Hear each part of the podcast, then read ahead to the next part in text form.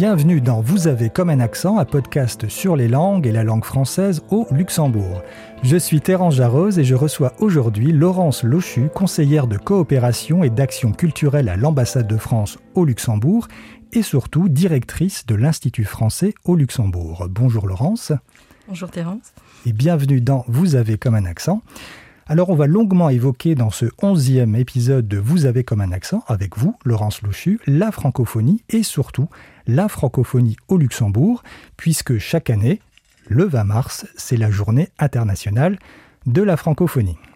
Alors pour rappel, en 2020, c'était les célébrations du 50e anniversaire de la journée internationale de la francophonie, mais cela a été quelque peu gâché par la pandémie de coronavirus, qui s'était intensifié au même moment et marqué par le confinement. Alors qu'à cela ne tienne, hein, puisque la francophonie souffle cette année ses 51 bougies, et l'OIF, donc l'Organisation internationale de la francophonie, a placé cette édition 2021 sous le thème de la femme et intitulée Femmes francophones, femmes résilientes. Alors j'imagine que votre, votre programme est un petit peu en lien avec ce thème, Femmes francophones, femmes résilientes oui, on va dire qu'on on, célèbre les femmes euh, francophones toute l'année euh, à l'Institut français.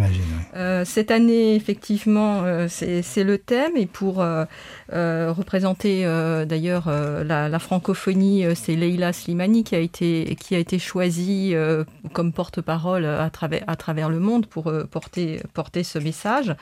Donc, nous, nous, nous parlons des, de, de la francophonie à travers différentes thématiques celle-ci, euh, mais aussi euh, une thématique euh, Afrique et une thématique autour des, autour des, frontières cette année. Alors, avant de parler de tout ça un peu plus amplement, revenons ou restons plutôt au Luxembourg. Alors le Luxembourg est un État membre de l'Organisation internationale de la francophonie et ce depuis 1970. Alors Laurence Lochu, qu'est-ce que représente la francophonie aujourd'hui au Luxembourg? C'est une euh, donc, comme vous le savez, le français est une des, trois langues officielles parlées ici, mais c'est vrai que euh, au Luxembourg, c'est euh, la première langue de travail. On dit qu'on la parle tous les jours par 92% de, de, la population. Donc on peut dire que c'est une la, la, principale langue. Alors bien sûr, elle est parlée par beaucoup d'étrangers, majoritairement des, des étrangers. Et c'est vrai que bon, vous, vous pouvez euh, euh, entendre le français euh, à, différents niveaux. Mais bon, c'est quand même la langue de communication. Alors on peut considérer que la langue française ici au Grand-Duché est en bonne santé. Oui, même si elle, perd un petit peu de, terrain, on doit, on le reconnaître, surtout auprès des, jeunes euh, qui euh, apprennent de plus en plus euh, l'anglais de plus en plus tôt, sont sur les réseaux sociaux, les sites web en anglais et ont un peu plus de mal à, se mettre au français. Euh, au Luxembourg. Donc euh, nous sommes là pour euh, promouvoir le français dans un esprit de plurilinguisme, bien entendu. Hein. Il ne s'agit pas de dire il faut parler uniquement le français, il faut parler l'anglais, il faut parler l'allemand, il faut parler beaucoup, beaucoup de langues pour être un citoyen du monde. En tout cas, c'est l'idée qu'on défend toujours ici au Luxembourg et, ailleurs. Enfin, j'ai pu le faire dans mes, mes autres fonctions.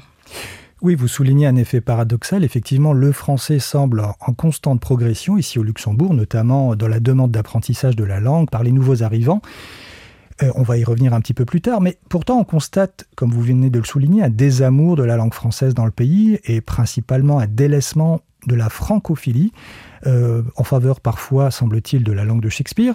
Alors certains ou certaines le déplorent, notamment bon nombre de mes invités, surtout luxembourgeois, ici dans ce podcast, mais personne n'arrive vraiment à expliquer ce phénomène, même s'il y a bon nombre de raisons. Donc est-ce que vous pourriez tenter une explication de ce léger, on va dire, désamour de la langue française dans le pays? Je pense pas qu'il y ait euh, une approche contre le français. Je crois qu'il y a une, plutôt une, euh, prise de terrain de, l'anglais, mais qui est due à cette mondialisation et à cette communication euh, internationale. du coup, les, jeunes regardent aussi des, des, séries en anglais, parlent de mieux en mieux l'anglais. C'est aussi le cas chez les, chez les jeunes français. Hein les, adolescents, ils, se mettent de plus en plus à l'anglais de plus en plus tôt et euh, sont habitués à communiquer, euh, parfois dans ce franglais, en, voilà, en parlant français, en mettant des, mots anglais. Alors euh, c'est là où il faut être vigilant et, défendre, défendre la langue française et, les autres, les autres langues. Mais bon, je ne suis pas très inquiète quand même, parce qu'en même temps, on a une montée de, de, l'apprentissage du, du, français au Luxembourg. Euh, nous, donc, comme, en tant qu'Institut français, euh, nous sommes une école de langue, nous, nous, nous, enseignons le français, euh, aussi bien à des débutants, aussi bien à des scolaires que dans le monde professionnel, dans les entreprises. Et on a chaque année toujours plus d'apprenants, toujours plus de personnes intéressées. Alors, on va en parler plus longuement tout à l'heure, mmh. effectivement. Mais Juste une dernière chose à propos de la francophonie au Luxembourg. En janvier 2021, dans un article de RTL 5 minutes, le sociolinguiste luxembourgeois Fernand Fellon disait à propos de la francophonie au Luxembourg, je le cite, Je l'appelle l'illusion de la francophonie, le Luxembourg n'a jamais été un pays francophone, mais toujours un pays multilingue. Est-ce que vous partagez cette analyse? Oui, bien sûr, mais d'être francophone, ça ne veut pas dire euh, ne pas être multilingue. Pour moi, c'est pas du tout contradictoire. Euh, moi, je vis donc depuis euh, deux ans et demi au Luxembourg. Euh, je, parle l'anglais, je parle l'allemand, mais je m'exprime en permanence en français. Je, suis toujours à l'écoute de mes interlocuteurs. Mon, métier est d'aller vers l'autre, mon métier est d'avoir un bon relationnel. S'il me fallait à un moment donné parler l'allemand, je parlerais l'allemand. S'il me fallait à un moment donné parler l'anglais, je parlerais l'anglais. Ça arrive quasiment jamais. Mhm. et pourtant, j'ai des contacts euh, quotidiens avec euh, les, habitants du Luxembourg, qu'ils soient luxembourgeois ou, ou d'origine étrangère. Mais tout le monde parle le, français et ne s'adresse pas à moi parce que je suis française en français. Hum, c'est une, c'est une langue qui est quand même parlée majoritairement euh, par, par les habitants euh, au Luxembourg, euh, qu'ils soient d'origine luxembourgeoise ou pas, comme je viens de le dire. Mhm. Alors on peut aussi souligner un autre fait, c'est que dans la plupart des pays francophones, il y a une cohabitation hein, de la langue française avec une ou d'autres langues pratiquées dans le pays en question. Bien sûr, on pense évidemment à la Belgique, la Suisse, le Québec, et la différence au Luxembourg vient sans doute du fait que le contexte et l'organisation linguistique n'est pas régionale ou seulement géographique, mais qu'il est concentré sur tout le territoire. Laurence, vous avez beaucoup voyagé pour votre activité professionnelle, on va en parler tout à l'heure, mais ça nous permet d'évoquer en quelques mots la francophonie dans le monde. Alors est-ce qu'on peut l'évoquer en quelques chiffres? Euh, oui, bien sûr. Hein. C'est une, langue euh, qui est parlée par 300, un peu plus de 300 millions euh, d'habitants dans le monde. Et qui est aujourd'hui considérée comme la cinquième langue parlée dans le monde et sur Internet la, quatrième langue d'expression. On peut préciser que 59% des locuteurs parlant le français se trouvent sur le continent africain. Tout à fait.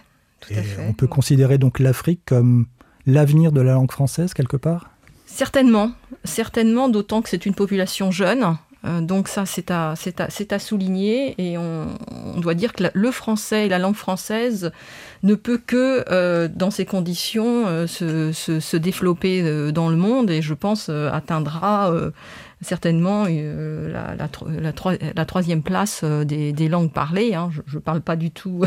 c'est une réalité, ce sont, des chiffres. Mm-hmm. Euh, et on, euh, on, peut dire qu'en Afrique, euh, il y a 90% des jeunes qui ont entre 15 et 29 ans qui parlent français.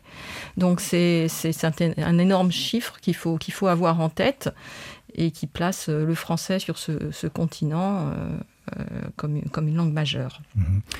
Alors on peut ajouter que l'actuelle secrétaire générale de l'OIF est Louise Mushikiwabo, qui est rwandaise. Alors, si c'est la deuxième femme après Michael Jean à être nommée pour ce poste, Louise Mushikiwabo est la première femme du continent africain à être à la tête de l'OIF. Oui, c'était une très bonne nouvelle lorsqu'elle a été nommée, effectivement, et euh, elle est une très bonne porte-parole euh, de ce continent et euh, de la, pour la francophonie. Alors, est-ce que la langue française se porte bien dans le monde ou est-ce que c'est un peu plus compliqué que ça? Alors, je, pense que la langue française se, porte bien dans le monde. Bon, on, on, vient de parler de l'Afrique, hein, donc c'est forcément euh, un, point, un point focal fort euh, pour parler de la, bonne santé de la, de la langue française.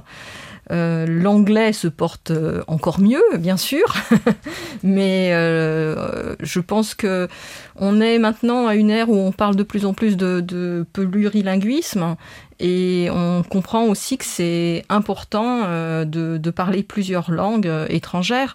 Alors, la première langue étrangère apprise après, après, après l'anglais, euh, c'est le français. Et tous nos locuteurs ici au Luxembourg en particulier sont, francophones, même s'ils ne sont pas francophones d'origine. Hein.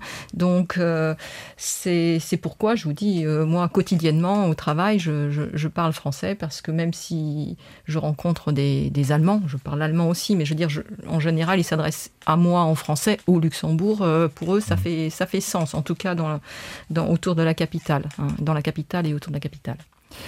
Alors pour revenir un petit peu à l'anglais, euh, rapidement, euh, puisqu'on le met quand même, si on le veut ou on le veut pas, mais en concurrence avec le français. Un exemple, avec le Brexit, quel est le devenir pour la langue française dans l'Union européenne? Est-ce que le ministère des Affaires étrangères, ou plus précisément le ministère de l'Europe, considère que c'est un enjeu important? Oui, je pense que ça va avoir une influence hein, sur la place euh, du français. C'est vrai que par facilité, euh, un certain nombre de, de pays euh, et de nationalités préféraient dans les institutions européennes parler, parler l'anglais, alors qu'on était censé à égalité employer le, français ou l'anglais dans, dans les institutions. Ou l'allemand ou l'allemand. La langue française et les institutions européennes, c'est un petit peu je t'aime moi non plus. On peut citer par exemple l'actuelle présidente de la Commission européenne, Ursula von der Leyen, qui parle le plus souvent l'anglais alors qu'elle est allemande et qu'elle parle très très bien le français. Est-ce que ça, ce n'est pas en défaveur euh, de certaines langues comme l'allemand ou le français et qu'on met en valeur l'anglais pour des raisons qui peuvent paraître parfois pour les citoyens ou les citoyennes un petit peu obscures? C'est une langue qui est le mieux parlée par la majorité des, des États, enfin des, ressortissants des, États européens, il faut, le reconnaître, en particulier euh, des pays baltes. Et donc, euh, il y a une facilité à employer euh, la langue qu'on maîtrise le mieux. on fait, on passe, on, passe des messages, on, dit des choses qu'on veut, veut dire avec le plus de finesse possible, de précision possible. Donc euh, naturellement, on emploie toujours la langue qu'on maîtrise euh, le mieux euh, dans, ses nuances. Et, de fait, l'anglais est souvent cette langue-là. Euh, je pense que c'est une des raisons pour lesquelles euh, l'anglais est présente. Alors avec maintenant le, Brexit, euh, c'est sûr que les personnes qui parlent et qui maîtrisent le mieux le français que l'anglais ou mieux l'allemand que, l'anglais vont se positionner de façon beaucoup plus à l'aise en utilisant ces, langues-là. Je crois que ça risque d'évoluer et que la tendance à utiliser plus l'anglais que les autres langues peut un peu s'inverser. Mhm. Alors on peut noter que le précédent président de la commission, qui était bien sûr Jean-Claude Juncker, privilégiait le plus souvent le français, hein, qui le maîtrise parfaitement durant sa présidence.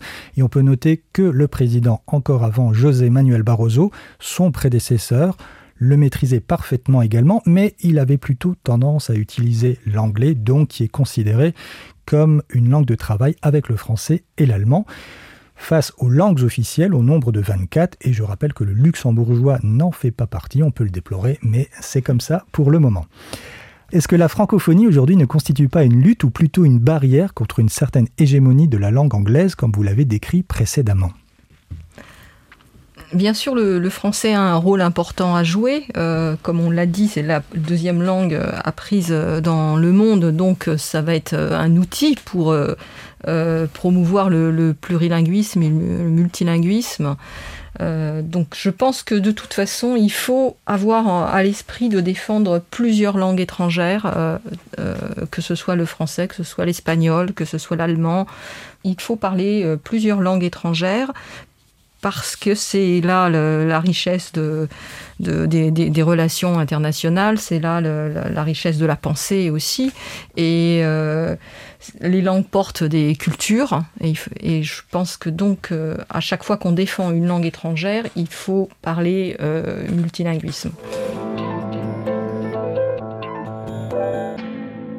Alors revenons au Grand-Duché pour évoquer euh, l'Institut français, puisque Laurence Lochu, je le rappelle, vous en êtes la directrice depuis 2018. Alors qu'est-ce que l'Institut français et quelles sont les missions de l'Institut ici au Luxembourg? Alors l'Institut français fait partie d'un réseau d'instituts français et euh, d'alliances françaises euh, dans le monde. Euh, ce sont des institutions basées dans, dans tout, pratiquement tous les pays du monde et dont la mission est de promouvoir la langue française et la culture française. Donc, nous sommes une école de langue euh, au Luxembourg. Euh, nous enseignons euh, le français, comme je l'ai dit tout à l'heure, aussi bien aux, jeunes enfants. On fait aussi du soutien scolaire. On fait des ateliers dans les écoles. Et on donne des, cours aussi à toutes les, les, personnes désirant perfectionner leur français oral et écrit qui viennent travailler ici. Euh, je pense qu'on a euh, des élèves de plus de 65 nationalités. Donc, euh, c'est pour vous montrer la, diversité de, de, notre public. Bah, parlons-en de votre public quand vous donnez des cours de français. Alors déjà, est-ce qu'il y a une forte demande? Il y a une forte demande et croissante. Croissante. Oui, oui, oui. Alors vous, vous disiez, il y a à peu près 65 nationalités représentées? Oui, tout à fait. Qui fréquente vos cours de français? On a beaucoup de, professionnels qui essaient de perfectionner euh, leur français euh, oral et écrit, donc qui ont déjà une bonne euh, connaissance du français et qui en ont besoin au quotidien pour leur travail et qui cherchent à, l'améliorer. Donc, ils prennent des, prennent des cours de, français. Bon, on a les nouveaux arrivants qui, viennent travailler ici ou qui sont les qui arrivent pour accompagner leurs conjoints. Et, viennent euh, perfectionner leur, français. Et puis, euh, on a, comme je l'ai dit, des, jeunes enfants, qui aussi bien luxembourgeois qu'étrangers, qui viennent apprendre leur français, faire du soutien scolaire en français. Euh, donc euh, c'est une population très très très variée. Et puis nous avons des, cours euh, professionnels, donc aussi bien techniques, par exemple des cours de français médical ou des cours de français juridique, donc des choses plus pointues. voilà. Donc vous ciblez vos cours de français selon le type de demande ou de population ou... Exactement, on répond, on répond à, la demande, hein. on fait des études de marché comme tout le monde mhm. et euh, on s'aperçoit qu'il y a des demandes très précises. On a donc un, euh, groupe de 25 euh, enseignants avec des mhm. spécialités à chaque fois voilà, précises et on propose donc cette offre. On fait du démarchage auprès des entreprises, bien sûr. on organise des cours en entreprise, hein. donc ça c'est vrai que c'est aussi très pratique pour les, pour, les, entreprises de pouvoir accueillir un enseignant une ou deux fois par semaine dans leurs locaux. Alors maintenant, ça a été un petit peu perturbé. On fait beaucoup de cours en ligne. Hein. Depuis un an, on a monté notre offre de, cours en ligne. On a, on a une vraie expertise. On a formé nos professeurs dans, dans ce domaine. De plus en plus, même de cours particuliers en ligne. Les gens apprécient beaucoup d'être euh, chez eux et de faire un cours de français avec une vidéo.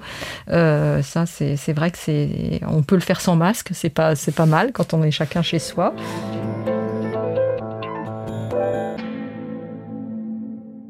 Alors avant de conclure ce podcast avec le petit questionnaire linguistique, quelques mots sur vous, Laurence Lochu. Vous êtes française, vous êtes née à Tours, et il faut le souligner, avant d'arriver au Grand-Duché, vous avez beaucoup voyagé dans l'exercice de vos fonctions, et vous avez vécu pêle-mêle hein, à Hong Kong, en Pologne, en Russie, en Allemagne, en Chine et à Singapour. Alors quels souvenirs vous avez de tous ces endroits, notamment en lien avec les langues et la langue française, quand vous avez vécu dans ces lieux? Alors bien sûr, à chaque fois, euh, il faut déterminer euh, en quelle langue on, s'exprime. Là, c'est la première fois que je suis euh, dans un pays francophone. Absolument. En plus, c'était pas trop une habitude pour moi puisque je, parle plusieurs langues étrangères et que en général, je, je suis allée travailler dans des pays où on parle des langues un peu compliquées parce que j'ai voilà une certaine facilité à apprendre et m'insérer dans, dans, dans, les pays étrangers. J'ai euh, euh, habité dans, un certain nombre de pays et bon, euh, ma, carrière s'est faite en, principalement en Asie, en Europe, avec à chaque fois des allers-retours entre, entre les, les deux continents. Et donc, et, là, j'ai eu des expériences extraordinaires en Russie. après, j'ai beaucoup travaillé en Chine. Et donc à chaque fois, ben, on se positionne. Il faut, moi, je crois que le, la clé de notre métier, enfin de mon métier, c'est d'arriver dans le pays, de regarder et de voir qu'est-ce qui fait sens euh, pour que ça marche. Euh, pas se dire j'ai envie de faire ça, mais dire qu'est-ce qui leur ferait plaisir, euh, qu'est-ce qui marcherait. Bon, alors bien sûr, on apporte des choses. On va pas, on va essayer de casser les clichés aussi, d'apporter autre chose, mais d'aller dans le sens d'une certaine attente pour construire des choses. Déjà mettre les choses. Après, on peut apporter euh, sa petite pierre à l'édifice et puis apporter des choses nouvelles, mais il faut créer un, déjà un terrain, un terrain d'entente et ça marche bien en général. et donc, en 2018, vous arrivez au Luxembourg. Est-ce que vous connaissiez le Grand-Duché avant de venir? Non, pas du tout. Pas du tout. Quelles ont été vos premières impressions? Alors, j'ai, alors très honnêtement, j'étais en Asie et j'ai vécu quand même dans très grandes villes, hein, à Hong Kong, à Shanghai, euh, euh, à, Singapour, donc euh, des villes de plusieurs millions d'habitants. en Europe, j'ai, vécu à Berlin, à Varsovie, qui est un peu plus petit, mais qui est quand même une grande ville, 4 millions d'habitants. et du coup, on m'a dit, on nous propose un certain nombre de postes, toujours en, général en relation avec nos, les langues parlées. Quand même, euh, on demande à ce qu'on parle allemand pour venir travailler euh, au Luxembourg, ce que je trouve très positif. Euh, et du coup, donc parlant l'allemand, c'était un des postes qu'on m'a proposé. Et je me suis dit, bon, regardons de plus près ce, ce pays. je suis toujours très curieuse, de toute façon, je pense que toute expérience est, est intéressante j'ai vu que c'était euh, voilà plurilinguiste justement. Euh, bon, je me suis dit ça c'est bien. J'ai vu que c'était très international, c'est bien. Puis après, j'ai vu que c'était petit euh, quand même, 600 000 habitants. Comparé à la Russie ou à la Chine, effectivement. Évidemment. bon, j'étais à Singapour juste avant, où c'est 6 millions d'habitants. Je me suis dit, ah. Et puis, bon, bah, pourquoi pas aller revenir un peu en Europe, ça fait toujours du bien. Euh, et, je me suis tout de suite beaucoup plu parce qu'en en fait, euh, on a des gens très très ouverts, justement, de cette société qui est très internationale. Euh, du coup, je me sens très à l'aise, c'est-à-dire que je veux jamais être un, trop une exception dans mon relation à l'autre. Et c'est vrai, par exemple, en Russie, où j'étais vraiment l'étrangère qui avait voyagé, c'était, j'étais quelque chose, quelqu'un de très étranger et très étrange. Là, je suis pas du tout, je suis, je suis toute comme tout le monde. J'ai vécu dans plusieurs pays, comme beaucoup de personnes ici. Je parle plusieurs langues, comme beaucoup de personnes ici. Et du coup, euh, c'est un plaisir au quotidien. Et puis, il y a une vraie ouverture euh, sur, sur, sur les cultures étrangères. Et, cette façon, justement, qu'ont les luxembourgeois de parler, euh, de passer d'une langue à l'autre, parce que ça, ils aiment bien le faire. Même de commencer une phrase voilà, en français, de, faire, de mettre un petit bout en allemand, de continuer en luxembourgeois c'est un, c'est un sport national ici. oui, euh, c'est, une vraie compétence. Absolument. Et voilà. Et du coup, euh, du coup, j'aime, j'aime bien, j'aime bien ça. Et d'autant que j'arrive, je, disais de, de, Singapour où on faisait pareil. On passait de l'anglais, on mettait une phrase en, mandarin au milieu et un peu de quelques quelques mots euh, parfois en malais. Et puis hop, c'était reparti. Mais enfin, en général, il passait du mandarin à l'anglais très très facilement dans la même phrase. Et et du coup, bon, voilà, c'est donc ça, c'est ce, côté international m'a beaucoup plu et je m'y sens toujours très bien. Alors Laurence, on l'a compris, hein, vous êtes aussi polyglotte, puisque en dehors de votre langue maternelle, qui est évidemment le français, vous maîtrisez l'anglais, l'allemand, comme vous venez de le dire, mais aussi le russe et le polonais, et vous m'avez confié avoir quelques connaissances de base en chinois, en italien et en espagnol. Alors, quelle est votre relation avec toutes ces langues étrangères et, quelle est la première que vous avez apprise? La première langue que j'ai apprise, c'est l'allemand. donc voilà, en première langue euh, au collège. Euh, alors j'ai eu la chance de, voyager très jeune en Espagne et en Italie avec mes parents pendant les vacances et, donc euh, aussi d'avoir une certaine facilité pour les langues étrangères. Donc toute petite, voilà, à 4-5 ans, je baragouiner un peu d'espagnol. Après, je me suis mise à l'italien. J'ai, après, donc, euh, au collège, j'ai appris l'allemand, puis, euh, puis l'anglais en seconde langue. Et j'ai décidé d'apprendre le, russe. Alors, c'était encore à l'époque du, bloc de l'Est. Euh, et du coup, j'étais très, très choquée par cette Allemagne séparée en deux par un, par un, par un mur et cette façon, pratiquement cette indifférence occidentale de il y a le bloc de l'Est, oui. Ah bah non, les... là, on passe pas la frontière, les gens ne sortent pas, on, ne va pas les voir. Et ça m'a, m'a toujours tellement choqué que j'ai décidé d'apprendre le russe pour aller en Russie, voir ce qui se passait. Et donc, je suis allée euh, assez tôt en Russie. Euh, à l'âge de 15 ans, et puis après je suis allée en université euh, d'été en Russie, puis j'ai j'ai travaillé en Russie également sur d'autres missions avant ma, mission pour le ministère des Affaires étrangères. Donc, le russe est une langue donc, que vous maîtrisez presque parfaitement. Non, non, non, bien, bien. Bien, de par votre expérience en tout voilà, cas. Voilà, bien, bien, pas très bien, mais bien. Enfin, je veux dire, voilà, l'anglais et l'allemand, je maîtrise. Le, russe, je me débrouille assez bien. Je, voilà, je, je peux lire, écrire et, et parler, mais bon, pas à un niveau euh, parfait, hein. loin de là.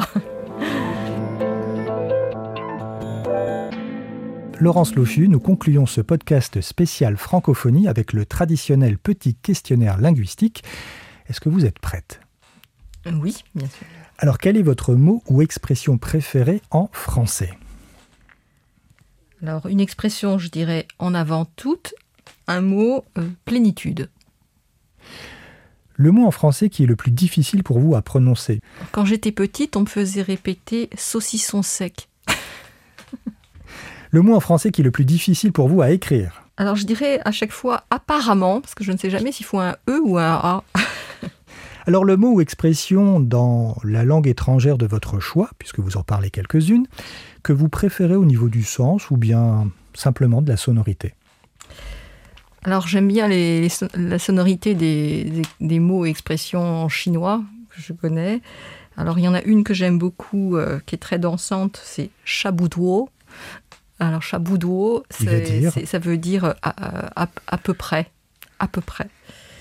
Et puis une autre euh, qui est mama rouhou, euh, qui est comme ci comme ça. Et alors, euh, pour, euh, pour expliquer, euh, ma, c'est le cheval, et roux, c'est le tigre. Alors, on dit cheval, cheval, tigre, tigre, et ça veut dire comme ci, comme ça.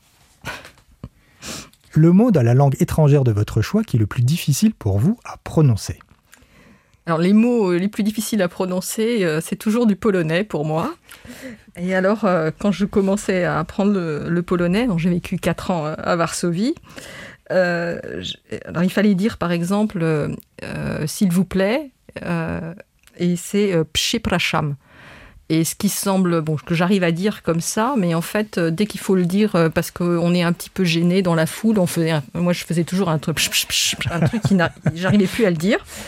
Voilà. Ou alors le, mot tout simple qui est salut en polonais, c'est un tchetch mais avec des, des dans un certain ordre euh, qui, évidemment, est très difficile à maîtriser euh, pour, euh, pour les étrangers. Alors, le mot dans la langue étrangère de votre choix qui est le plus difficile pour vous à écrire alors, il y en a beaucoup en polonais. Je vais en dire un qui, dont je me souviens, qui est le mot réalité. C'est Rzeczywistość. Mais bon, il y en a plein, plein, plein en polonais. Oui, le polonais je peux est vous très dire compliqué. Je peux vous les plaire parce que comme ça vous allez avoir la, pour avoir une idée. Une idée. Donc c'est le R Z E C Z Y W I S T O S C. Quelle est la langue étrangère qui vous donne le plus de plaisir ou de satisfaction lorsque vous la parlez ou l'écrivez ou même la lisez? J'aime beaucoup l'italien. Alors, euh, d'ailleurs, je me fais plaisir cette année. J'apprends l'italien. Euh, je me suis inscrite à l'université il y a un cours formidable en formation continue de, culture et langue italienne. Mhm. Et donc, je, fais ça et on a, on, on a des professeurs extraordinaires. Et c'est un plaisir.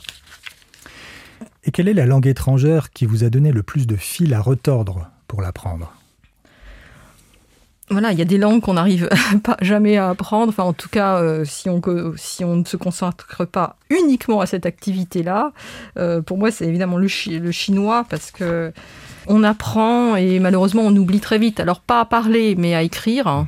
Euh, j'ai eu beau faire des lignes et des lignes et des lignes de, de caractères chinois, euh, si euh, pendant voilà trois mois on les écrit pas, on les reconnaît, on se dit je le connais celui-ci, mais on l'oublie vite, ou alors parce que, enfin, c'est vrai que j'ai pas appris cette langue très jeune, donc du coup ça a toujours été compliqué. Puis le russe c'est quand même pas une langue facile, hein, donc je, voilà, j'ai une connaissance de base du russe, mais c'est un, vocabulaire extrêmement riche. Et c'est vrai que lire un, texte littéraire en russe, euh, j'en suis, j'en suis incapable. Hein, euh, alors que certaines langues, on arrive quand même, que ce soit de l'anglais ou de l'allemand, euh, l'italien, on arrive très vite à lire des, textes littéraires et à, les comprendre. mais le, russe, par exemple, c'est un autre, un autre travail. et voilà, c'est pareil. Il faut le faire vraiment à plein temps pendant plusieurs années pour arriver à une vraie maîtrise de la langue. Pourriez-vous m'épeler polyglotte? P-O-L-Y-G-L-O-D-T-E. Parfait. Alors, un livre, un film, une série ou une chanson francophone, alors de préférence pas d'origine française, hein, que vous aimez particulièrement Il y a un livre que, que j'ai lu et que je relis avec euh, beaucoup de plaisir, que je trouve très poétique et très touchant, qui est un livre de l'auteur euh, haïtien Jacques Roumain, qui s'appelle Gouverneur de la Rosée. Dernière question. Invisibilité, télépathie, ubiquité, immortalité ou polyglottisme total, si c'était des super pouvoirs, lequel choisiriez-vous et pourquoi? Il y en a beaucoup qui donnent envie hein, dans tous ces, noms. Alors, euh, je vais dire l'ubiquité parce que euh, j'ai tellement apprécié de voyager euh, dans beaucoup de pays et de vivre comme des vies nouvelles à chaque fois. Mais je voudrais le faire encore plus. Hein. J'ai jamais vécu en Afrique, j'ai jamais vécu en Amérique du Sud. Mais je ne sais pas si je vivrai assez longtemps pour avoir ces expériences-là. Donc si je pouvais être dans plusieurs pays en même temps, ce serait formidable. Alors on va se quitter sur cette réponse. Alors pour, le, pour nos auditeurs et nos auditrices, pour le rappeler rapidement, si on veut prendre des cours de français avec l'Institut français au Luxembourg, on s'y prend comment? On va sur le site internet? Oui, le, site internet de l'Institut français et vous contactez euh, notre, notre service euh, cours. Vous passez un test euh, de français de, pour voir votre niveau et ensuite on, vous, inscrit dans un des, des groupes si vous voulez faire un cours en groupe ou si vous voulez faire un cours individuel, bien entendu, c'est plus simple. Vous pouvez le faire en ligne ou euh, en présentiel à, l'Institut français, avenue de Monterey. Et si vous voulez avoir plus de renseignements sur la Journée internationale de la francophonie, donc avec le programme pour cette année ou même pour les autres années Exact, c'est tout un mois de la francophonie. Hein. On a une journée de la francophonie qui, qui, est le 20 mars, mais on célèbre durant un mois euh, la francophonie euh, avec nos partenaires luxembourgeois. C'est noté. Merci beaucoup, Laurence Louchu, d'avoir participé à ce podcast. Merci à vous. Et à bientôt. À bientôt.